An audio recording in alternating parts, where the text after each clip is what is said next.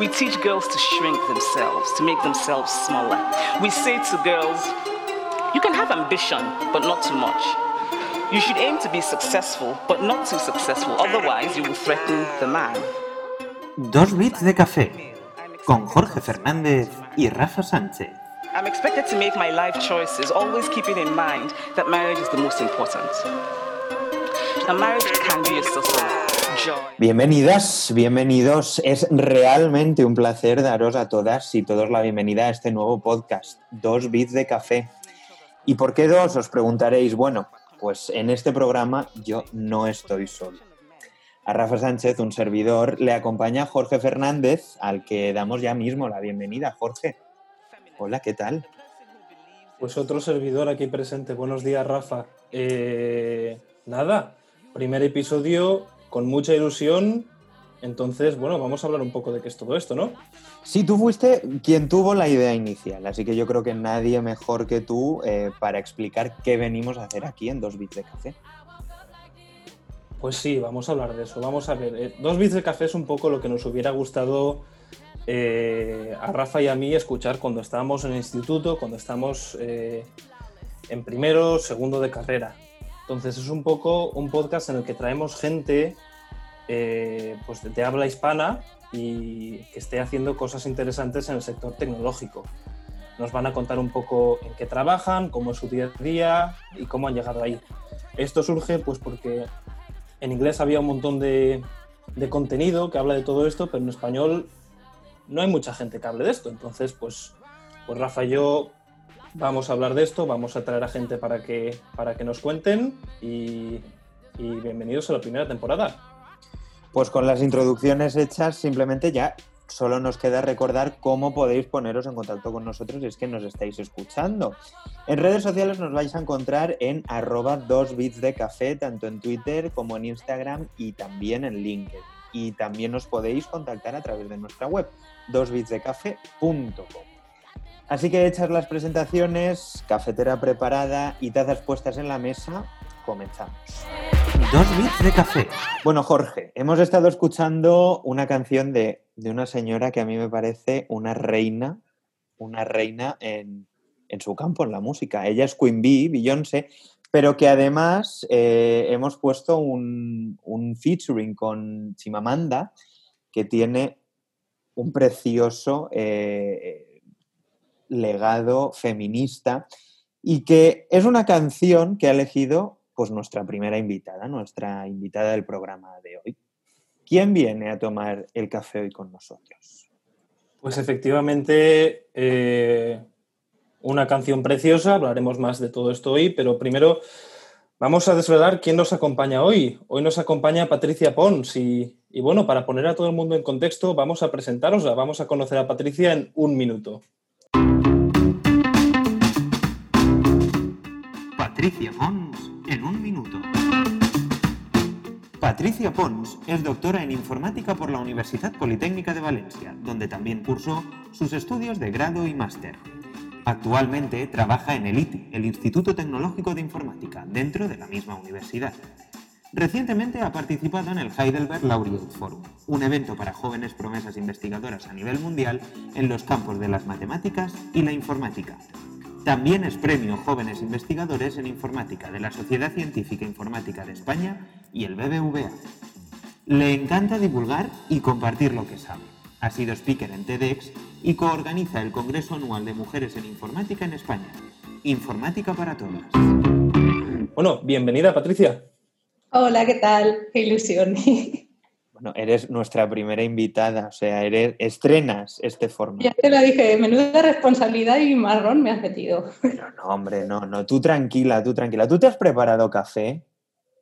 No, no, ya café a estas horas y no lo Café. duermo. Ya, bueno, es que estamos grabando esto a las... ahora ya Esto, esto es obligatorio. Claro, claro. Bueno, pues no tienes café, pero espero que tengas agua por si la necesitas. Men- Mentalmente yo el café ya lo tengo. Lo tienes en las venas, ¿no? Bueno, vamos a, vamos a, mm, hacerte preguntas de, de diversa índole, pero la- las hemos dividido para que los espectadores, para que los oyentes se hagan una idea de, la estructura del programa, las hemos dividido en tres bloques. Primero vamos creemos- a preguntarte, yo creo, sí, Jorge. Sí, no, que creemos que también esto un poco, se, ajusta un poco a, lo que ha sido tu trayectoria y lo que ha sido tu trabajo. Entonces, eh, nada, primero que nada queremos hablar de, cómo, es tu, cómo es tu día a día. Tú, tú, has sido investigadora, tú tienes un doctorado, queremos que pues, nuestra audiencia sepa un poco de qué va todo esto. Y luego también una parte muy importante de tu carrera ha sido visibilizar y, y de alguna manera hacer ver el papel de la mujer en la informática. O sea, tú al final todo esto lo has, visto, lo has vivido muy de cerca, has sido estudiante de grado, de máster y de doctorado, o sea que, bueno, ¿quién mejor que Patri para, para hablar de todo esto? Efectivamente, pues los tres bloques van enfocados en estos tres ámbitos. Y vamos a empezar por el de la investigación y el trabajo. Yo creo que para, para aquellos que nos escuchen, que estén pensando, yo qué sé, en acceder a unos estudios de grado o que ya estén dentro y, estén entre dedicarse un poco a la rama de la investigación o irse directamente a trabajar en una empresa, yo creo que es conveniente que nos hagas una recapitulación, que nos digas en qué momento la Patri Pons del pasado ya decide dedicarse a la investigación y por qué. Pues yo la verdad es que empecé bastante pronto, porque creo que fue, yo hice la carrera de antes del grado, que eran cinco años, la ingeniería superior, y en tercero eh, empecé a meter la patita en temas de investigación a través de un profesor con el que he acabado haciendo el máster, la tesis y demás, eh, porque este profesor ya en la asignatura nos comentó que iba a sacar unas becas de colaboración con el grupo de investigación en el que él estaba y demás. Y bueno, como a mí me interesaba el tema, se me daba bien la asignatura en la que estábamos y, y me pareció interesante probar, empecé a colaborar en algunas tareas con ellos. Entonces yo ya digamos que el TFG lo orienté más hacia temas de investigación, ya me picó la curiosidad y seguí con el máster y con el máster ya tenía claro que quería, quería continuar. Entonces creo que es bueno también si, si alguien le pica un poco el gusanillo, probar si hay alguna manera de, contactar con algún profesor de, de, una asignatura que te guste y ver si tienen algunas tareas en las que puedas, yo qué sé, yo al final no cogí la beca porque era mucha dedicación semanal, pero sí que estuve colaborando por las horas que podía cada semana de manera flexible y a raíz de ahí le acabé dedicando más horas de las que inicialmente quería, pero porque me atrapó el, tema. Es una buena manera de, saber sin comprometerte y sin tener que, por ejemplo, irte ya directo a un máster que igual no es lo que te esperas. Eh, la investigación en España al final es un poco algo que, que, tienes que tener mucha voluntad, ¿no? Algo que te apasione mucho porque yo creo, corrígeme si me, si me, equivoco, es algo con lo que entras un poco a ciegas, en la carrera no te exponen a papers, no te exponen mucho al ámbito, al ámbito, pues al, mundo de la academia, de la investigación, entonces es algo que pues tú entraste con, con una beca de colaboración, ¿no? Un poco sin, sin saber un poco qué esperar, ¿no? Y, al final te gustó. Sí, pero es, es, lo que dices, no, hasta el máster yo no vi ningún, bueno, sí que los vi antes, pero muy de pasada, pero hasta el máster no te expones a hacer asignaturas en las que no es todo aplicado, ni todo práctico, ni hacer prácticas eh, picando código, sino yo que sé, coger artículos, leerlos y analizar determinadas cosas. Entonces es cambiar bastante el chip. Y ya te digo, puede suponer un, un salto muy grande si, si no te has enfrentado antes a ello. Y luego también la parte de que muchas veces no se hace ya no solo por investigación, sino en la carrera en general, de hablar de cara al público y de exponer ideas o razonamientos o argumentos.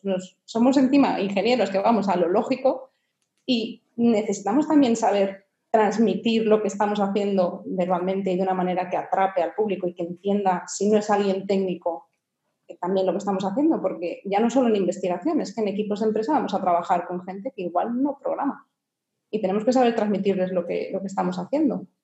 Entonces, creo que ahí son cosillas que deberían todavía, no sé, igual pinceladas en el último año de carrera, que ya tienes una base sólida, el poder añadir esta formación complementaria de, ¿no? de hablar con el público o, saber mm, leer un paper científico o analizar de una manera más crítica un, un, determinado artículo, al final no solo en investigación, yo creo que viene bien para, para el desarrollo profesional en general. Entonces, ¿tú crees que, en, todo, en todos los ámbitos ¿no? del trabajo, pero especialmente en la investigación, la divulgación es más importante que nunca?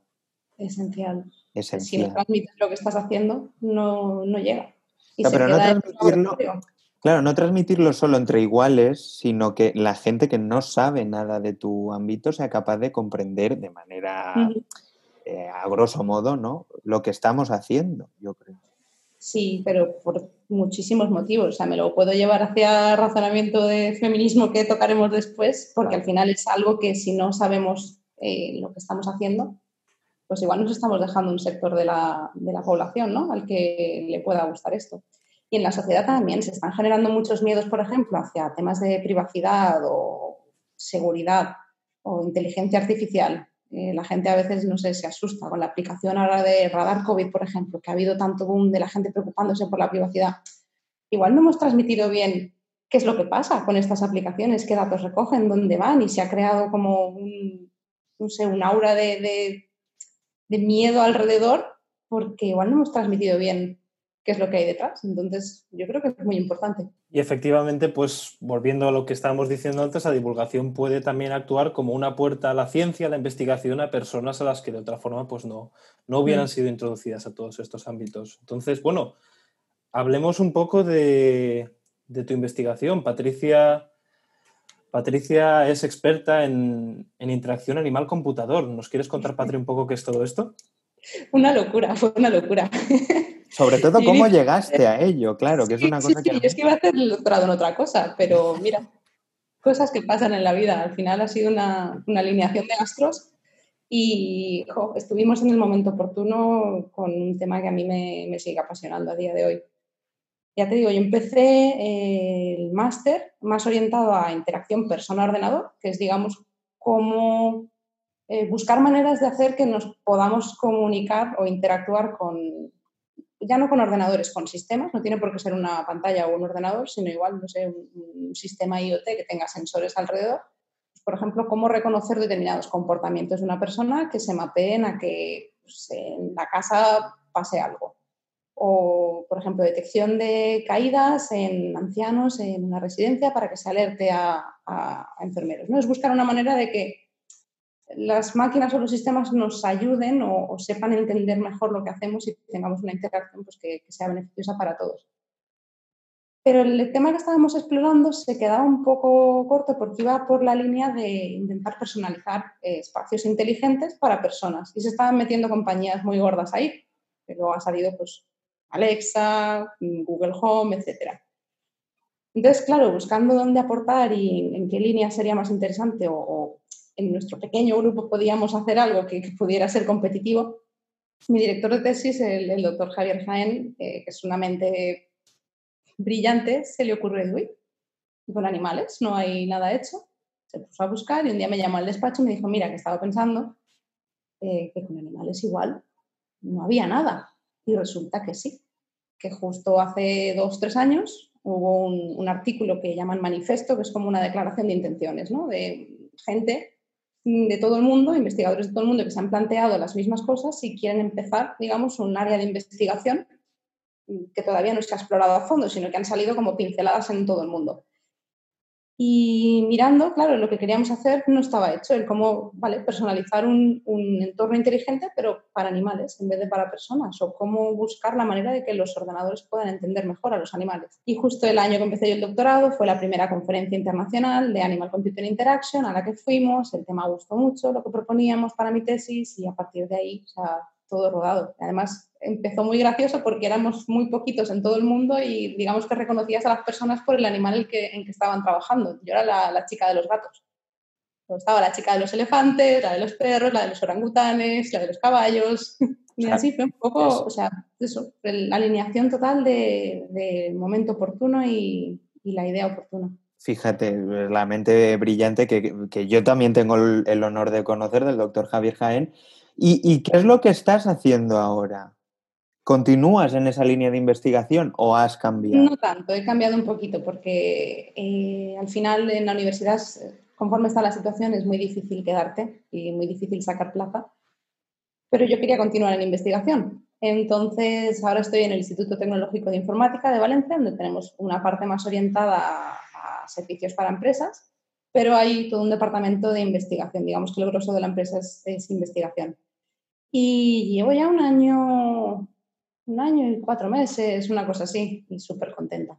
Por, por, eso, por poder continuar investigando y además con la tranquilidad de no tener que estar pidiendo becas postdoctorales, tener que moverte por el mundo, no saber si cuando se te acabe la beca puedes continuar. Entonces aquí lo que estamos haciendo, eh, justo la semana pasada nos comentaron que, nos han aprobado el proyecto que pedimos, entonces voy a estar trabajando en, tecnologías interactivas para la salud mental. Pero creo que ha habido aquí algo muy interesante que, que has señalado, porque claro, a mí a mí y a Rafa nos sorprende pues como, como una persona tan brillante como tú, eh, alumna perfecta, mejor alumna de España, ha sido el Heidelberg Laureate Forum. Esto no lo decimos nosotros, ha sido el Heidelberg Laureate Forum. Esto por definición es un foro donde los mejores, los investigadores más brillantes, jóvenes investigadores a nivel mundial, se reúnen para hablar con lo que eran pues, las, antiguas generaciones de investigadores que, que han tenido mucho impacto. O sea, a, todos los Rafa y a mí. En la carrera, los que nos estén escuchando de primero, a todos los que van a estudiar en la carrera, o la mayoría, estaban allí. Es que es muy fuerte ver a la gente de la que es has que leído. Todos, es que todos. Claro, o sea, estás en una sala, tú, cuando has acabado la carrera, tu, tu doctorado, tu máster, con personas que has estudiado durante la carrera. ¿Cómo puede ser que no haya para ti un lugar en la universidad en España? Pero es que al final mi caso no es único, es que hay tanta gente tan buena que se ha ido. Es claro, claro. es, muy triste que se esté perdiendo ese talento, pero... Entonces, desde tu punto de vista, ¿cómo está la investigación en España? Mal, muy mal. Está mal. Sobre todo, en, sí, si no te vas a empresa privada y el tipo de investigación que haces en empresa privada, en mi opinión, o al menos por lo que yo conozco, es bastante distinta de, lo que se hace en la academia. De hecho, a mí me costó encontrar un sitio en el que estuviera a gusto y por suerte lo he encontrado en, en IT, no es por echar flores, porque si a mi empresa es que de verdad estoy muy a gusto, porque es el ambiente de la universidad, colaboramos con profesores de la universidad, entonces el tipo de investigación que haces es muy similar. Pero es que es una faena, porque la situación de, de acabar el doctorado y decir, vale, ¿ahora qué hago? No hay plazas en la universidad, entonces tienes que buscar contratos postdoctorales que suelen ser de dos, tres años dos, tres años se acaba y tienes que pedir otro. Igual es en otra universidad. Supone ya el año de antes, el último año, aparte de llevar tu investigación, estar buscando ya qué otro contrato postdoctoral aplicar para y encadenar. Salga que sí, para no quedarte sin, sin pan para comer. Claro, claro. Y, ya como curiosidad. Hasta que haces méritos para sacar plaza con la cantidad de gente que hay buena dando vueltas por el mundo y haciendo méritos, es complicado. Es complicado. Y como curiosidad ya para aquella gente que nos esté escuchando que vaya a hacer el grado, que esté ya en el medio de él, ¿quién es eh, la persona en el Heidelberg Laureate Forum que te encontraste lado a lado y dijiste, mira, pero si este es el que me dijeron... Uf, madre mía. Que te haya sorprendido realmente. Yo tenía muchas ganas de, de, conocer a un investigador que es bastante joven, no es de los, de los veteranos pero porque los temas de investigación que estaba tocando iban muy relacionados con tecnologías para la salud. Eh, no sé pronunciar su nombre, se llama Svetak Patel, bueno, lo podéis buscar por Patel o luego os paso el nombre si queréis ponerlo, pero ese tío es, un genio y hablas con él, la velocidad a la que habla es, impresionante, o sea, lleva un tren de pensamiento ahí increíble. Pero luego, por ejemplo, eh, cené con Ivan Sutherland, que es el padre de, de los gráficos por computador, de las interfaces gráficas. Y no hablamos para nada de informática, el hombre quería hablar de otras cosas, de, la vida, de curiosidades. Claro, claro. Era una mente súper curiosa. O sea, se cuestionaba todo, todo en el mundo, cómo está hecha una puerta, de qué materiales, por qué son así. Cosas que dices, jolín. O sea, realmente esa persona ha llegado donde ha llegado por el tipo de pensamiento que tiene. Efectivamente, cuestionarse todo. Sí, de verdad, mira, ahora lo estoy pensando y parece como si no hubiera pasado, pero es que sí, sí, o sea, cenas con ellos, puedes hablar con ellos de tú a tú. Bueno, ¿no? hacerte la selfie con, cada uno que... Ah, yo, vi una foto maravillosa con John Hopcroft, sí, premio Turing. Claro, es que... Es, que... agradable. Además es eso, son muy cercanos, van allí y saben que todos tenemos ganas de, de preguntarles, de hablar con ellos y, y de curiosidad. La mayoría van con sus mujeres. Digo, digo, con sus mujeres porque la mayoría de premios Turing son hombres, con lo cual los que van. Ah, y el año pasado, Bárbara Liskov, que iba a ir, al final no pudo. Y me quedé con la espinita ahí de no conocer a, a Liskov. Pues mira, nos lo dejas a huevo porque vamos a pasar ya al siguiente bloque, ¿no, Jorge? Vamos a pasar al siguiente. Y, aquí es un poco, hablando, hablando de Bárbara, hablando pues un poco de tu experiencia, la mujer en informática. O sea, tú al final dentro de la UPV, entre estudios de, grado, máster, has estado seis años formándote y, sabrás mejor que nadie cómo es la situación, porque lo has vivido en primer plano, en primera persona. Entonces, ¿cómo es la situación actual ahora, ahora mismo de, las mujeres en, STEM, en, ciencia, tecnología, ingeniería, matemáticas? A nivel de números, es muy mala, muy, muy mala. De hecho, no sé cómo está la tendencia este año, no sé cómo habrá sido eh, este año los porcentajes, pero estaba incluso decreciendo. No sé si estamos en el 10-12% de alumnas eh, matriculadas. Y, jolín, siendo tecnologías de la información el campo, uno de los campos que más empleo demanda, no tener mujeres en el sector mm, es algo que nos va, nos va a pesar porque necesitamos esa diversidad. Y ya te digo, yo entré en la carrera y éramos pues igual siete chicas de una clase de 60 pero es que en segundo ya entre las que repiten, las que se lo dejan, eh, división de grupos y demás, estaba yo sola. A partir de segundo ya prácticamente estaba sola como chica en, el aula. Y no estás, yo, lo tengo que decir siempre, yo he estado súper a gusto con mis compañeros, los adoro y, y, vamos, sea, no tengo ninguna queja. Pero es raro, es raro porque no ves más mujeres alrededor y yo no lo entendía, porque al final la informática es algo transversal. y no más mujeres interesadas, no, no me cabía en la cabeza que no pudiera haber más chicas interesadas en esto. Sí lo es. Y cada vez más, más transversales y, más metido en, otras, em, no sé, disciplinas que podrían ser más relacionadas, aunque tampoco tanto, con mujeres como por ejemplo las artes. Entonces, ¿cuáles son las soluciones para incentivar que las niñas. Sobre todo eso, a, las niñas, porque si nos vamos ya a adolescentes, llegamos tarde. Ahí ya han tomado la decisión. Eh, hay estudios que comentan que la decisión la suele, o sea, no la decisión, sino que los estereotipos quizás que les hacen no elegir determinadas carreras se forman muy pronto, o sea, 6, 7 años. Entonces tienes que irte a iniciativas o a acciones de cara a pues eh, niños y niñas muy pequeñitos muy, muy pequeñitos. Esto es algo tú también en lo que has participado, ¿no? Visibilizar el rol de la mujer en la informática, pues de cara a alumnos de primaria o alumnos de, pues, de últimos cursos de primaria, primeros de secundaria.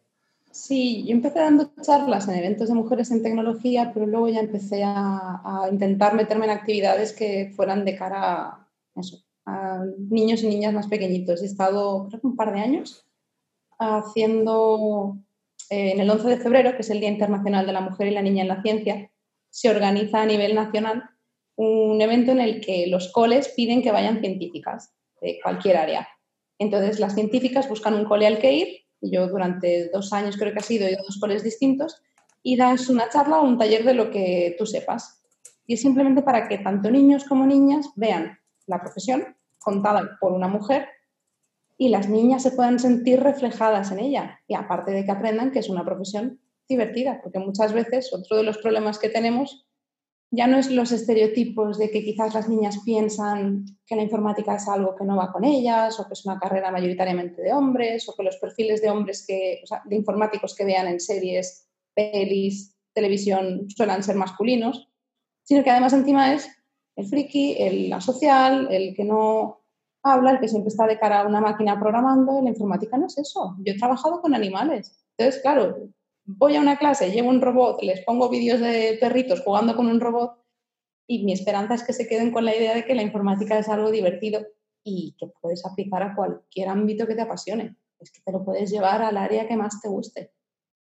Y en este sentido, tú eres una de las coorganizadoras, lo hemos escuchado en el Patricia Ponce en un minuto, del Informática para Todas. ¿Cómo pretende este, este evento promocionar la presencia de la mujer en la informática? Pues la idea es tener charlas eh, y talleres impartidos por mujeres profesionales o que estén empezando, que se dediquen en general a, a las áreas STEM, para visibilizar su trabajo, para ver estos roles femeninos en estas áreas y que podamos generar referentes. Y además el poder crear comunidad entre nosotras también, conocernos y, no sé, igual este tipo de eventos últimamente es que están haciéndose un montón. Y lo bueno es pues, que invitas a gente, ellas te conocen o, te hablan de otro evento al que tú también puedes ir y se crean unas sinergias muy bonitas de colaboración y, cada vez intentando llegar a, más colectivos. Pues precioso. Es que me parece un tema, me parece un tema muy bonito y muy necesario de, de, promocionar, ¿no? Y que hagas esta labor, pues, pues dice mucho también de ti. Gracias. Y vamos a pasar al último bloque de preguntas que tiene que ver y aquí ya es donde entramos en el, final casi del programa, que tiene que ver con la excelencia. La excelencia y tú son dos, términos que están científicamente, empíricamente comprobados, ¿no? Porque ya lo decíamos antes, al inicio del programa, ha sido el Heidelberg Laureate Forum, te han dado el premio de la sociedad informática a mejor... Claro, Eres excelente, reconocida, pero tú esto cómo lo llevas? Mira quién me lo está preguntando, dos personas que no son excelentes ni nada. Bueno, pero no tan reconocidas, claro. Bueno, bueno, ya llegaréis, ya llegaréis, seguro. ¿Cómo lo llevas? Eres una persona que está con los pies en la tierra. ¿eh? Sí, pero si es que esto no es nada. O sea, vamos a ver, yo tengo claro que me han dado el premio a mí porque me lo han dado a mí este año y, vale, sí, me lo he currado. No me gusta decir que me lo han dado por suerte, me lo he currado. Pero también creo que muchas veces mm, nos echamos atrás antes de tiempo. Yo el premio, por ejemplo, de, la Fundación BBVA, estaba reticente a echarlo porque no era un premio que solieran dar a áreas como la mía y más en un tema en el que somos 30 personas en el mundo en aquel momento, ¿no? Haciendo esto, es como poco conocido, no, no sé, o sea, hay otros temas, por ejemplo, más de moda, ¿no? Puede ser la inteligencia artificial, el Big Data, y quizás se orientaban más los premios en los últimos años hacia, hacia esos sectores que tenían como más bombo por la situación, por la sociedad y demás. Entonces, claro, te planteas, jo, no lo he hecho porque, total, es poco probable. Y yo es que soy todo lo contrario, soy muy pesada.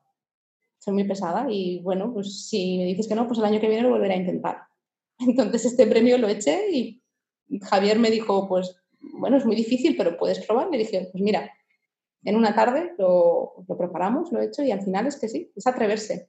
Con el Heidelberg Laureate Forum, a mí la primera vez me dijeron que no, pero al año siguiente insistí otra vez. Mira, ojo que yo no eso te entiendo porque a mí Heidelberg Laureate Forum me ha dicho que no. De hecho, pues lo el sabes. Año, el año que viene es la tuya. Venga, pues lo tenemos claro ya entonces.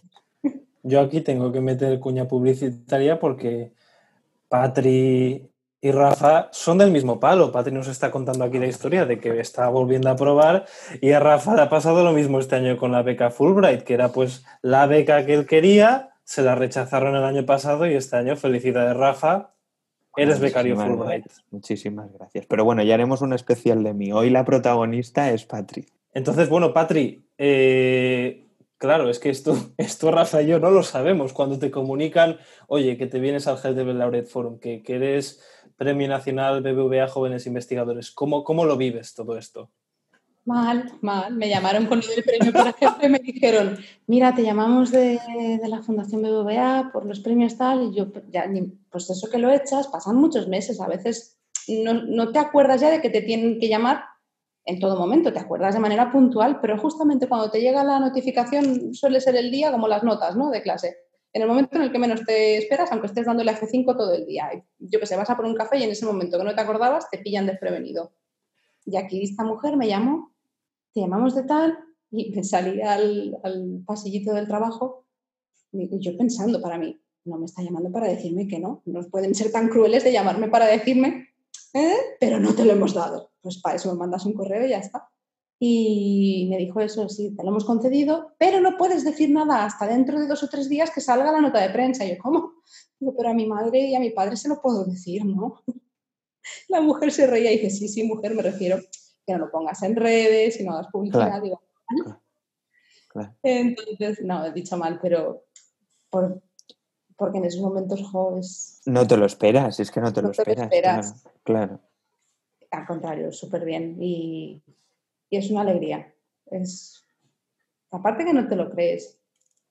No sé, fui a la entrega de premios a Heidelberg y es como que no te lo crees. El síndrome del impostor siempre está ahí. Claro. La sensación de "Mm, me lo merezco. No sé por qué, pero sigue estando ahí.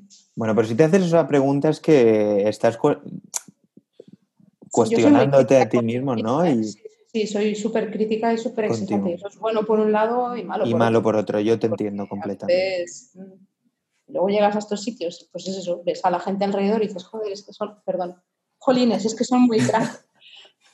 Y piensas, ay, yo tengo que estar aquí con toda esta gente que es tan buena, pero ojo, supongo que si lo ha evaluado un comité objetivo que no me conoce de nada, Claro. pues sí. Pero siempre cuesta, ¿eh? Está ahí todavía el, el puntito de... El seré suficientemente buena, ¿no? Mm, Bueno, pues, pues a mí me alegra mucho haberte tenido. Si Jorge no tiene ninguna pregunta más, porque es que Yo no tengo ninguna pregunta. Bueno, yo contesto tu pregunta. ¿Seré suficientemente, Patri? Sí, es suficientemente buena. O sea, por favor. Y, y nos estamos quedando ya, como, como dice Rafa, pues un poco fuera, fuera de tiempo. Entonces, Nos vamos a gracias, despedir. Patri. A vosotros, a vosotros. Ha sido una alegría que me llamaseis para estar en el, en el primer capítulo y me hacía muchísima ilusión además que fuerais vosotros dos. Bueno, Porque qué alegría. Es que además os conozco por separado. Yo no sabía Claro. que esto el Pues chica, lo que une la Sims que no lo separe ni el hombre ni la mujer, claro. El ser humano en general. Eh, sí que queremos agradecerte de una manera que va a ser dándote eh, un minuto de oro para que tú promociones lo que tú quieras, una causa social. Un atraco en mano armada, ¿eh? un- ¿Has visto? Es la sorpresa. Nosotros siempre jugamos con el factor sorpresa. Pues nada, para, para que si esto algún día se convierte en algo que ve mucha gente, pues que tú tengas tu minutito de gloria y, y puedas usarlo de altavoz para la causa que tú quieras.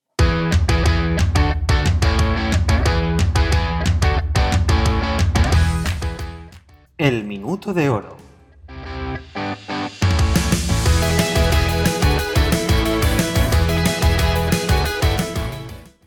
Pues mi causa ya sabéis cuál es. Visibilizar el, trabajo que hacemos las mujeres en la informática para que podamos llegar a tener más mujeres en el sector, porque al final las mujeres somos el 50% de la población, no nos podemos permitir el lujo de no estar en, en el área que va a mover el mundo y que lo está moviendo. Y la diversidad es tan importante, necesitamos personas de todos los géneros, de todas las razas, de todas las culturas. Ya no es simplemente tener una igualdad de género entre hombres y mujeres, es tener equipos diversos. Y para eso tenemos que hacer todos, todos, todos nuestro trabajo. No solo, por ejemplo, en el caso de, de visibilizar mujeres en informática, no solo tenemos que hacer la labor las mujeres. Los compañeros también tenéis que echarnos una mano atendiendo a, a este tipo de eventos, como por ejemplo eh, Informática para Todos, o apoyando el trabajo de compañeras, visibilizándolo también y sobre todo transmitiendo eh, a los más pequeños que no hay carreras de hombres o de mujeres, hay carreras para personas y cada uno tiene que seguir eh, lo que su corazón le diga. Pues un aplauso, si es que te mereces un Mejor aplauso. que lo ha dicho Patri. Te mereces un aplauso. Bueno, nos vamos, a, nos vamos a despedir, nos vamos a despedir y vamos a terminar el programa de la misma manera que lo hemos empezado, con Flawless de nuestra. Queen Bee. Que yo quiero mencionar que tanto el- la canción que usamos al principio como al final del programa la elegirá en cada episodio el invitado. O sea que será una pista al principio y una forma bonita de cerrar al final de cada programa porque vosotros decidís qué es lo que suena. Así que Jorge, Si yo no sé. Añadir una última Claro, al minuto de oro. Claro. Por favor, que los que nos estén escuchando, aparte de escuchar esta canción que es maravillosa, yo el día que tengo un bajón me pongo esta canción y me vengo arriba porque es que es increíble, no sé, me da subidón. Eh, recomendaría muchísimo la charla TED de, de Chimamanda, es increíble. Es una mujer que cuenta su experiencia de una manera muy amena y que te hace ver esos sesgos que tenemos implícitos en nuestro día a día, en todo momento. Entonces es, es una charla muy chula, media horita, pero de verdad que es muy divertida y muy amena de ver. Y para que no la Ah. tengáis que buscar, el enlace está en la descripción. Pues sin más, muchísimas gracias Patri Pons, Patricia Pons, eh, doctora en Ah. informática por la UPV y una eminencia que tenemos al alcance, ¿no? Ya Eh, por haber estado en nuestro primer programa. Gracias a vosotros. Jorge, Patri, nos vemos. un placer. Hasta luego. Adiós. Hasta la próxima. Flawless. Ladies, tell I woke up like this. I woke up like this. We flawless. Ladies, tell say I look so good tonight. Goddamn, goddamn, say I look so good tonight. Dos bits de café con Jorge Fernández y Rafa Sánchez.